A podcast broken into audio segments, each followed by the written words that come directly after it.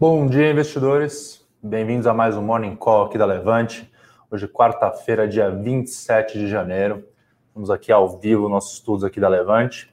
Então, a gente começando o dia aqui, a bolsa de lado, aí no 0 a 0 um pouquinho negativa. Olhando aqui para o futuro, no negativo, caindo 0,26. S&P, também as bolsas lá fora, né? O S&P caindo 1,28, tá? A gente vê aqui o VIX também, né? Explodindo, subindo mais de 20% no dia de hoje tá? Então, pessoal, acho que a principal toada né, do dia de hoje continua sendo a atenção dos investidores em relação ao fiscal aqui no Brasil. Ontem a gente teve uma fala, então ontem, né, foi um dia, a gente teve uma fala do, do Paulo Guedes, tá, o ministro da Economia, ele foi num seminário agora nessa terça-feira, e ele falou, ele foi bastante enfático em declarar que ele continuava com o seu compromisso de não elevar os impostos, tá? E de permanecer afinado com o que ele fala de proposta 3D, tá? Que é desindexar a economia desobrigar despesas e desvincular o orçamento. Né? Então, a gente teve, né, ontem foi um dia aí, né, que a gente já estava operando com uma série de incertezas em relação à, à economia brasileira, ao fiscal, e essa fala do Paulo Guedes né, vem aí para tentar dar uma acalmada no mercado. Tá? E a gente viu também o presidente Jair Bolsonaro, ele também reafirmou o compromisso do governo com a manutenção dos tetos de gastos. Então, ontem também fez uma fala falando que a gente não ia ter um auxílio emergencial. A grande preocupação nesse momento talvez seja em torno do auxílio emergencial, né, que fica se falando sobre a necessidade da volta desse auxílio, só que, por outro lado, o nosso fiscal não comporta um gasto dessa magnitude. Né? Então, o presidente Jair Bolsonaro veio e falou que se tivesse auxílio emergencial, teria que ser feito com uma medida né, que, de que cortasse gastos na mesma medida, alguma coisa do tipo, né, para que não houvesse um impacto fiscal muito negativo, tá? Então, uh, o nosso visão aqui hoje, né, a gente tem essa preocupação em torno fiscal, mas por outro lado, a gente tem boas notícias aí para a economia mundial, então a gente vê aí China e Estados Unidos, principalmente, crescendo forte, né? Então a gente pode falar assim, né, está falando das, das perspectivas para esse ano, tanto para a economia chinesa quanto para a economia americana, continuam positivas. Então a gente está vendo a China aqui com a possibilidade de crescer 8,1% nesse ano, tá? Essa é a estimativa do Fundo Monetário Internacional, e os Estados Unidos de crescer 5,6% também. Tá, então, então isso aqui, desculpa, os Estados Unidos 5,1%, isso para 2021, tá bom? Então, e ainda para o ano de 2022, o Fundo Monetário Internacional também vê crescimento aí tanto para a China quanto para os Estados Unidos, né? Além disso, né, hoje, nessa quarta-feira, a gente está aqui, é o último dia da reunião do, do, do FOMC, né, do Federal Open Market Committee, o equivalente ao Copom né, americano. Né, e a gente espera aí que após a nossa coletiva após reunião, a gente espera que ele vai reforçar o discurso de manutenção dos juros perto de zero né, e da liquidez frouxa. Tá? E o que a gente pode falar de diferente é que a partir de agora né, a gente vai ter o Power operando junto com a Janet Yellen. Tá? A Yellen, que foi a sua antecessora como presidente do Fed americano, né, escolhida para secretária do Tesouro do Biden agora. Né? Então, a gente espera, né, a gente acredita que essa dobradinha aí também, né, a Yellen é conhecida por ser experiente né, em, em, políticas econômicas expansionistas, e ela, a gente acredita que os dois juntos ali, né, eles vão continuar com dando essa série de estímulos para a economia norte-americana para manter o crescimento forte por lá, além dos juros baixos. Isso é uma coisa que beneficia bastante o Ibovespa, beneficia bastante a nossa bolsa aqui, né? Tá bom? Então vamos dar só mais uma giradinha aqui pelos mercados, ver como está o nosso futuro. Continua aqui em queda, lá fora a mesma coisa. Então a bolsa aí, né, continua a mesma situação. A gente vê o câmbio aqui também, né? Então o real aqui perdendo força, depreciando frente ao dólar, aqui subindo nesse momento 0,35. Está cotado aqui a 5,37 na minha tela, tá? Então o nosso cenário continua sendo, né? A gente acha que a economia brasileira esse ano, a gente estava falando aqui, vai passar por pouco, né? Gente acha que tem uma série de riscos, mas a gente vai conseguir passar como se fosse a nota na escola, né, a média ali, ser uma média 6, a gente vai passar com 6, 6,5 ali, né? Mas a gente ainda acha que a gente vai conseguir passar né, os trancos e barrancos, tá? E, por outro lado, ainda continua nesse ambiente de juros muito baixos, liquidez global e as economias uh, grandes, né? A China e os Estados Unidos são parceiros comerciais muito fortes do Brasil, crescendo forte ainda, que sustenta a nossa demanda por commodities, né? Então, isso sustenta a nossa visão positiva para as commodities esse ano. A gente acha que as commodities são empresas né, que estão muito. As empresas posicionadas no setor de commodities, né? Estão bons cavalos para você estar tá nesse ano, tá? A gente vê uma delas que eu vou falar daqui a pouco, um pouquinho aqui, por exemplo, a Suzano, né? A Suzano, o setor de celulose como um todo, tá? Também tá com boas perspectivas, tá? Falando um pouquinho mais Agora, do lado de política, né, não, temos, não temos grandes novidades, acho que a toada continua em torno né, das eleições legislativas, tá, que estão marcadas agora para o início de fevereiro, e o que a gente viu agora, a gente tem um racha no, no DEM, no Partido dos Democratas, tá? Então, a gente está falando aqui que a, a, posição oficial do partido, né, ela é de apoiar o sucessor do Rodrigo Maia, o deputado Baleia Rossi, tá? Mas parte dos partidos já sinalizou que vai escolher o candidato Arthur Lira, que é apoiado pelo presidente Bolsonaro, né? Então, a gente está com, essa, com esse racha dentro do DEM, mais uma, vamos dizer assim, mais um acontecimento da novela política em torno das eleições, uh, das eleições legislativas, tá? A gente tem que ficar bastante de olho nelas aí, tá? Mas a, a princípio, uh, a gente não vê aí o, o, o cenário, o nosso cenário base continua o mesmo dentro desse cenário. Então vamos para as empresas, pessoal. Falar aqui, acho que a primeira notícia que vale a gente destacar, vou começar pelas empresas, vamos começar lá fora. Então, a gente tem a, destacado dentro das ações globais, a gente tem o resultado da Microsoft, que saiu, tá? foi apresentado nessa terça-feira, dia 26. Então, a empresa apresentou o resultado do seu segundo trimestre fiscal do ano de 2021.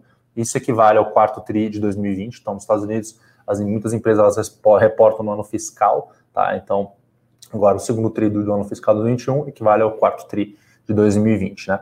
E a gente viu aí o resultado da Microsoft bastante forte, com os números acima das expectativas, tá? Especialmente em termos de lucro líquido a empresa crescendo sua receita 17% na comparação anual, né, bastante acima das expectativas, e o lucro vindo 34%, o lucro por ação vindo 34% maior que o ano passado, tá?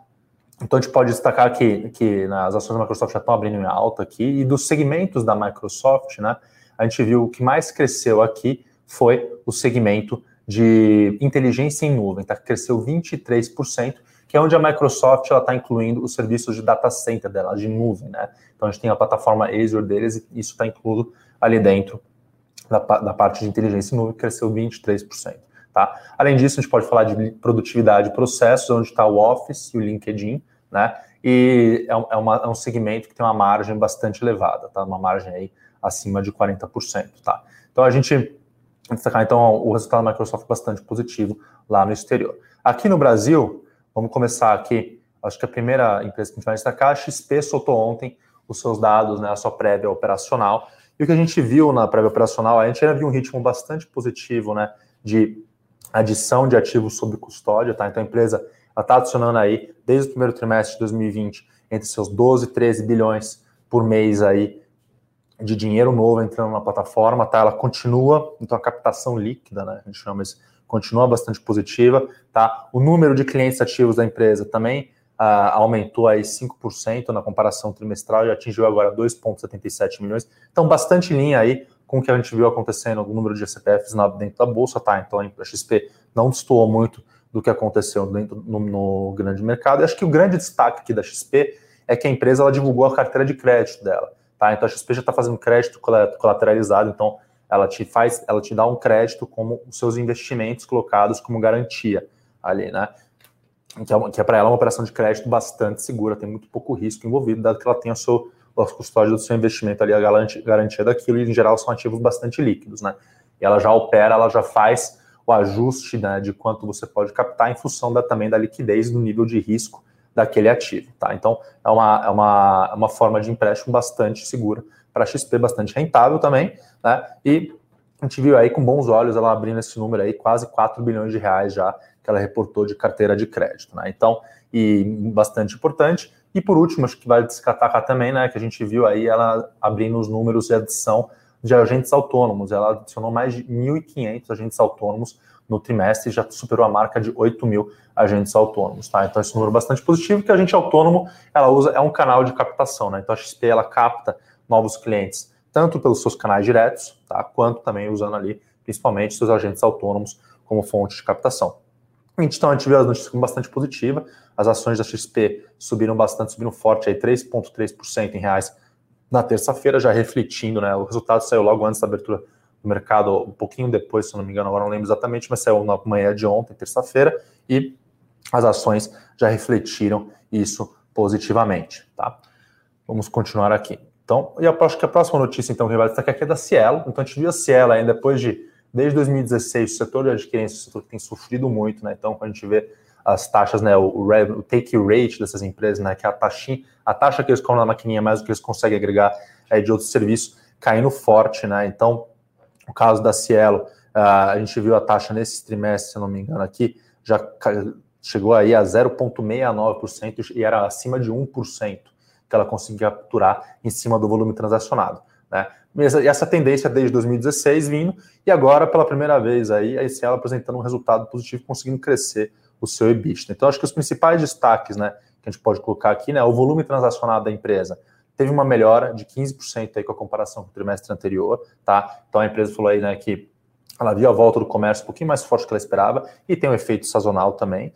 E quando a gente olha o ano em relação ao ano de 2019, a gente vê uma certa estabilidade, um leve crescimento, tá? Então, o volume já recuperando aí o patamar de 2019, um pouquinho levemente superior. Em número de clientes ativos, a gente vê uma queda na Cielo aqui, tá? Em relação ao trimestre anterior e tanto em relação à comparação anual.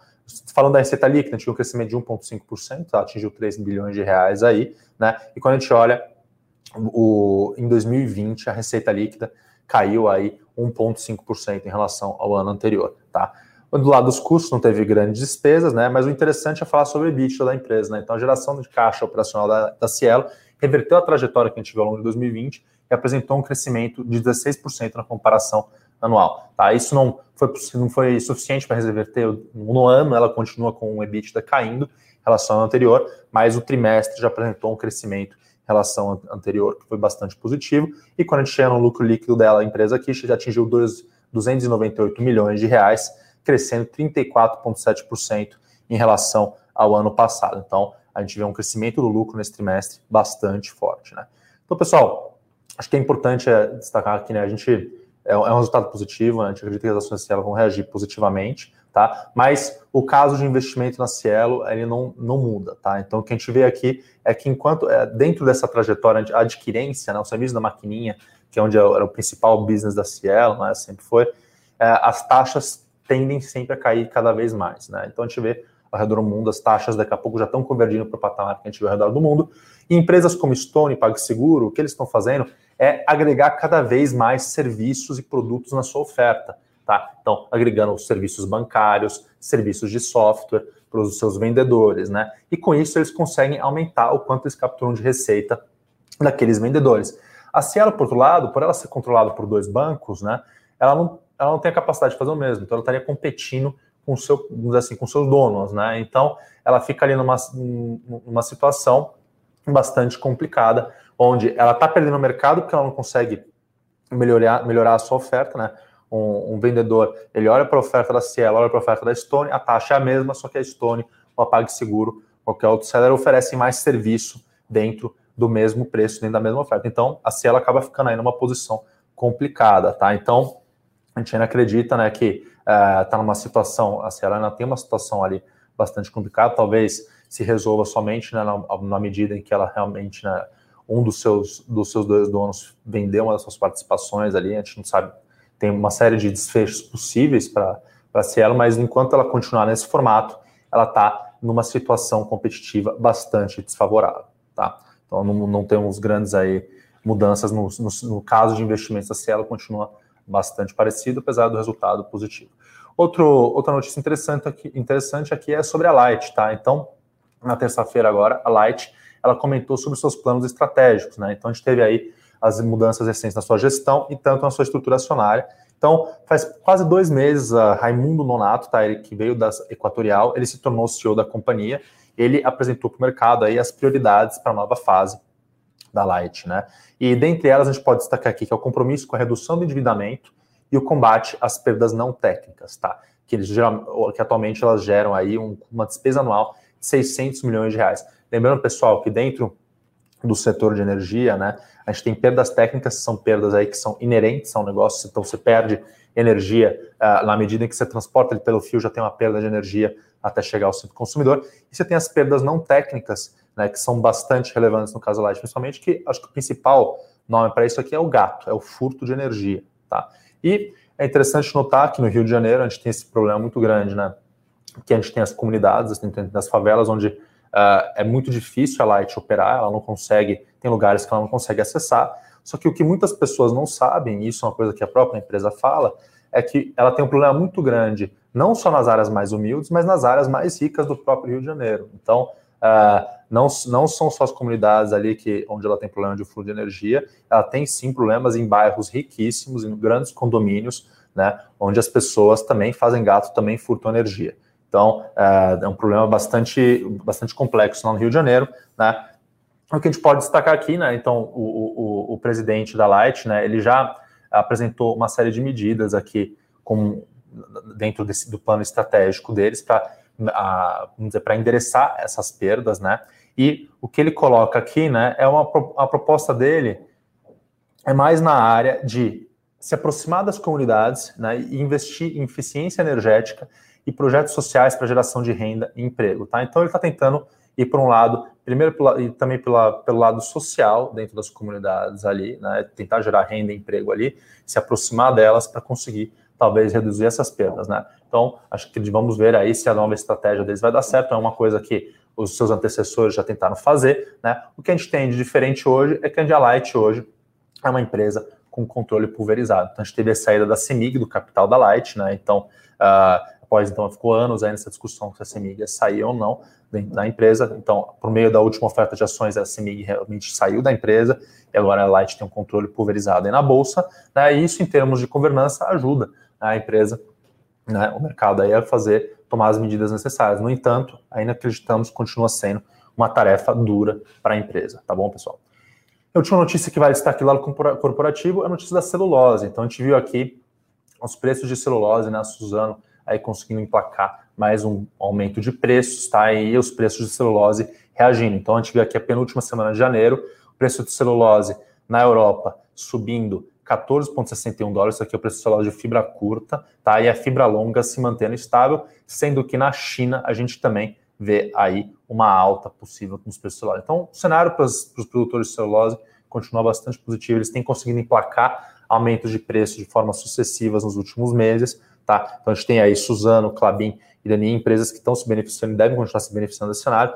Conforme eu destaquei anteriormente, né? Esse cenário que a gente vive hoje, né, em que a gente tem a China crescendo forte, Estados Unidos crescendo forte, bastante liquidez ao redor do mundo e juros muito baixos, é um cenário bastante positivo ainda para as nossas commodities. Pessoal, vamos lá. Então, só para dar mais uma vez passar aqui pela bolsa, vamos ver como é que está aqui nossos indicadores. O dólar continua aqui, real continua se depreciando. E Bovespa já abriu aqui, né? Estamos com uma queda aí de 0,10 praticamente aqui. O futuro, interessantemente, virou para alta, né? Está no 0 a 0 na verdade, aqui um pouquinho levemente alto. E lá fora, a gente continua vendo uma queda no S&P futuro aí, caindo 1%. Vamos começar aqui agora com as, com as dúvidas de vocês, mas antes disso, eu queria fazer um convite para todo mundo. Hoje à noite, a gente vai ter uma live especial sobre small caps. Então, a gente vai ter Eduardo Guimarães, Bruno Benassi aqui, nossos especialistas em ações aqui, vão estar hoje às 8h30. Vou pedir para o pessoal da produção subir na tela de vocês aí, né? Um convite, colocar aqui na descrição do vídeo ou nos comentários o link para a live hoje às 8h30, com os dois aí falando sobre small caps. Vale super a pena, não perderia por nada essa live, pessoal. Tá bom? Então vamos lá, mas vamos começar com as, com as perguntas aqui de vocês. Então, o William. O William falando aqui qual é o impacto da fala de Guedes sobre a possível nova onda do auxílio emergencial se não tivermos gastos adicionais em outras pastas. Tá. Então, William, como como eu colocaria isso? Acho que dentro do, do que eu enxergo do auxílio emergencial, né, uh, a gente tem um cenário hoje, né, que a gente tem muitas pessoas, a gente viu saindo da base de pessoas que estavam procurando emprego e ficaram uh, vivendo do auxílio emergencial no final do ano passado, início desse ano, então, a gente deve ver aí o número de desemprego né, piorando em função das pessoas, a partir do momento que as pessoas voltam a procurar emprego depois que acabar o auxílio.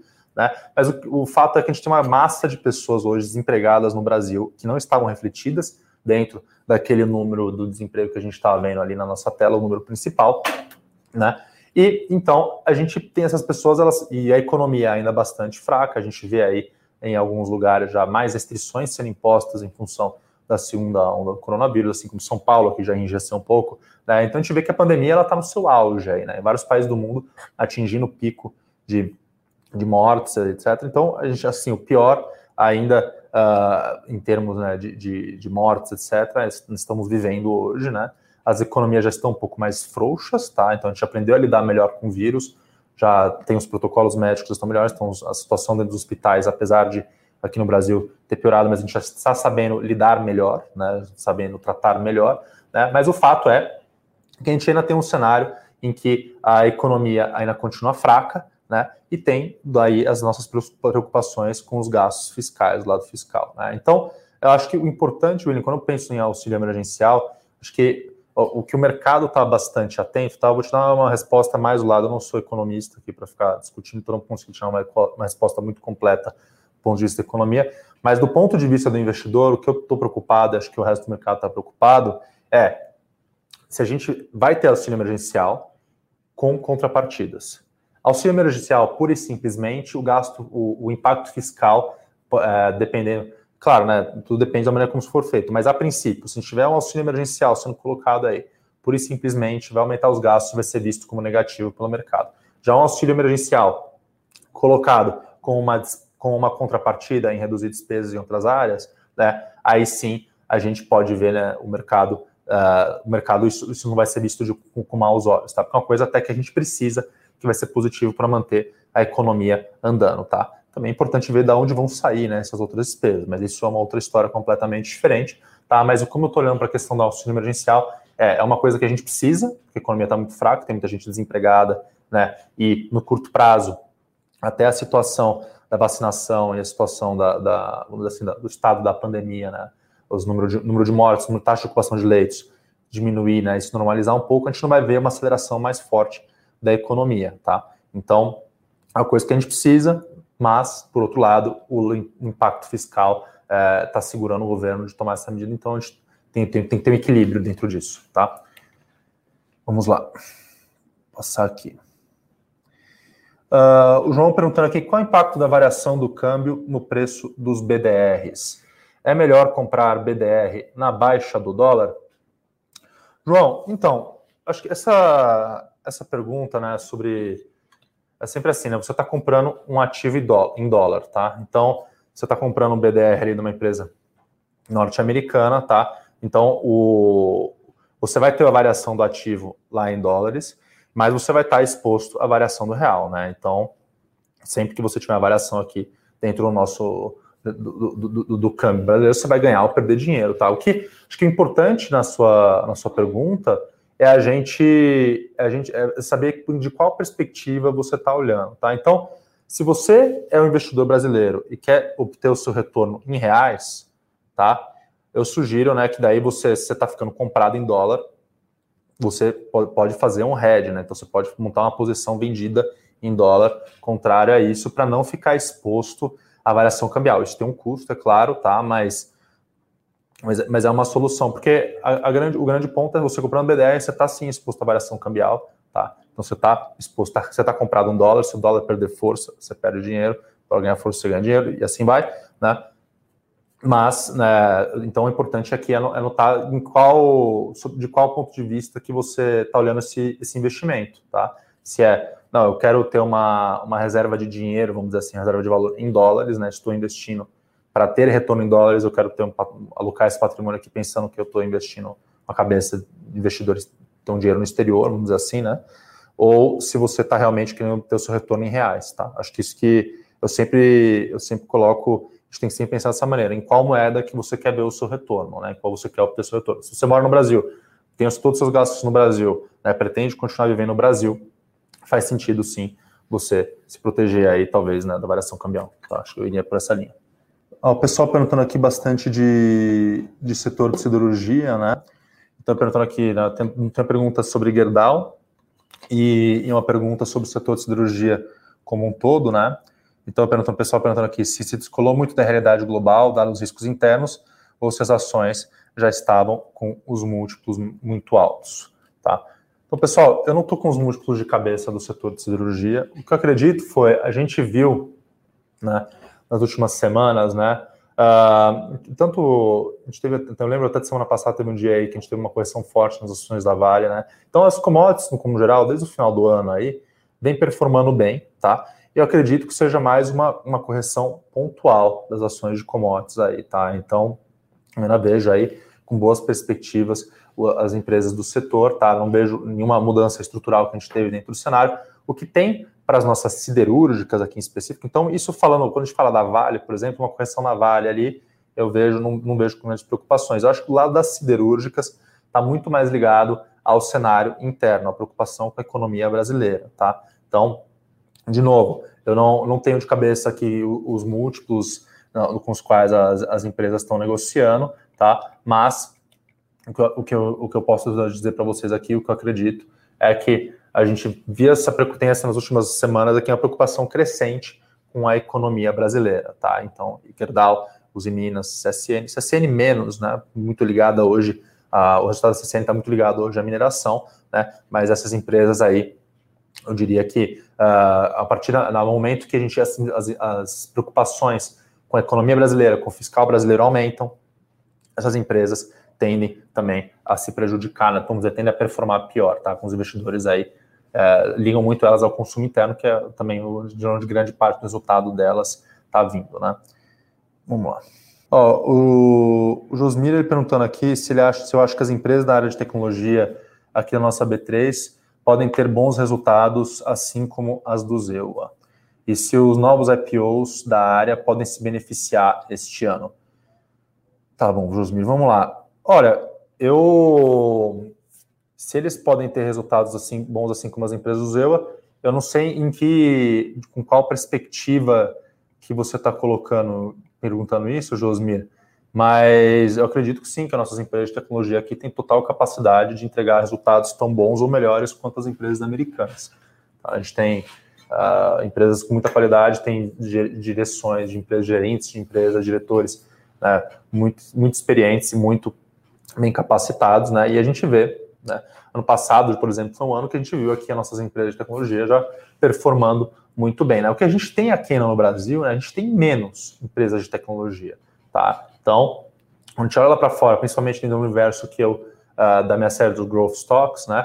A gente vê aqui no Brasil, uh, dá para contar nos dedos o número de growth stocks aí, né? Principalmente as growth stocks que eu colocaria meu dinheiro, tá? Mas olhando lá para o exterior, você já tem um número, uma, uma gama muito maior de empresas em setores de alto crescimento, em setores de tecnologia. No Brasil, aqui, a nossa bolsa está muito conectada é commodities, bancos e varejo ali, principalmente. Né? Então, a gente não tem. Uh, ainda, ainda temos poucas empresas de tecnologia. E tem alguns IPOs que a gente tem visto aí, né, empresas que a gente pode colocar com mais perfil tech, isso sim, acho que isso é, isso é ótimo, tá? Uh, mas, e, então, e falando dos IPOs né, desse ano, se eles, se eles podem se beneficiar deste ano, eu acho que depende muito do, da empresa, do setor que ela está aí dentro de quando você fala de tecnologia. Ano passado foi um ano que a gente viu as growth stocks indo muito bem. Né?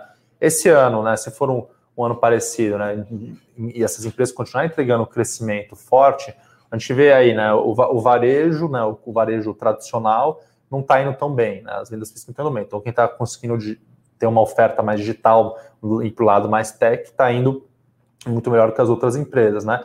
Então acredito que sim, tem espaço delas continuarem se beneficiarem e performarem bem nesse ano, tá? Mas de novo, depende muito né, do setor que a empresa está, do que, ela faz aí.